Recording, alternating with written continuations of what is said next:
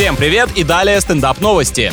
В США шеф полиции так сильно не хотел идти на скучное совещание, что лишился работы. Для веселого времяпрепровождения немного не ту профессию выбрал. Офицер инсценировал срочный вызов на выдуманное задание, которое не позволило посетить заседание. Человек яростно пытается дать понять, что создан для борьбы с преступностью, а не чтобы просиживать штаны в кабинетах. Но метафора осталась непонятой, обман вскрылся, а правоохранителя уволили. В такой сфере, конечно, нельзя недооценивать навыки своего руководства по части расследований.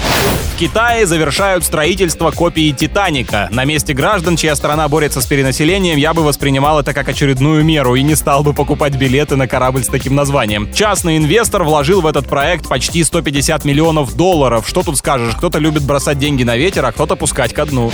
На этом пока все. С вами был Андрей Фролов. Еще больше новостей на нашем официальном сайте energyfm.ru.